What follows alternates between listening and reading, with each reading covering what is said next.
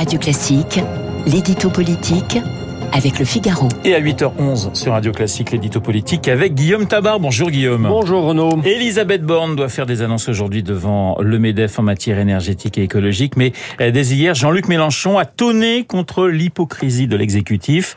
La bataille de l'écologie est-elle aussi une bataille politique? Eh oui, hein, totalement. Et sur l'échelle de l'hypocrisie, eh bien la gauche se défend pas mal. Euh, voilà quatre jours en effet que des Verts aux Insoumis, euh, elle reproche à Emmanuel Macron ces mots hein, en Conseil des ministres, euh, annonçant la sortie de l'abondance énergétique et invitant à la sortie de l'insouciance dans les comportements individuels. Alors ces mots, il est vrai, étaient nouveaux dans la bouche du chef de l'État. Euh, on se souvient de son ironie cinglante contre les Amish et de son refus de toute logique punitive. Mais justement, euh, la gauche devrait se réjouir de ce que le chef de l'État ne veuille pas se contenter de mesurettes et de ce qu'il veuille maintenant prendre la tête de la croisade pour une société de la sobriété.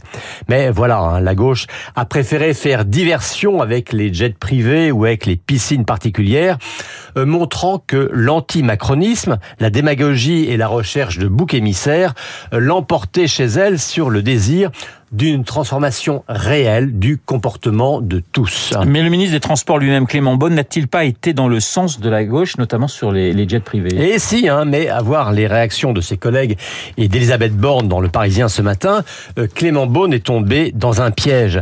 Celui de croire que pour être crédible sur l'écologie, il fallait faire la course avec les écologistes, euh, sachant que dans cette course, eh bien, Clément Beaune sera toujours en retard sur Sandrine Rousseau et Jean-Luc Mélenchon et sachant que c'est toujours un piège de se situer par rapport aux propositions de ses adversaires politiques. Mais le piège, c'est quand même surtout de se laisser enfermer dans des exemples aussi symboliques que marginaux, et c'est le cas des jets privés, euh, où les indignations sont toujours faciles et immédiates, sans régler le problème de fond. Mais vous me direz hein, que le meilleur moyen de ne pas se faire piéger par ses adversaires, eh bien, c'est encore de mettre soi-même sur la table des propositions suffisamment fortes et pertinentes. N'est-ce pas ce que font Emmanuel Macron et Elisabeth Borne en préparant les, Français des mesures radicales? Alors, c'est effectivement le discours qu'ils tiennent. Attendons donc les mesures concrètes. Mais euh, sensibiliser, mobiliser, préparer l'opinion, c'est le rôle d'une campagne.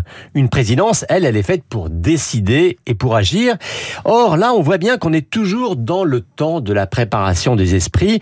Euh, Macron paye finalement aujourd'hui sa non-campagne du printemps.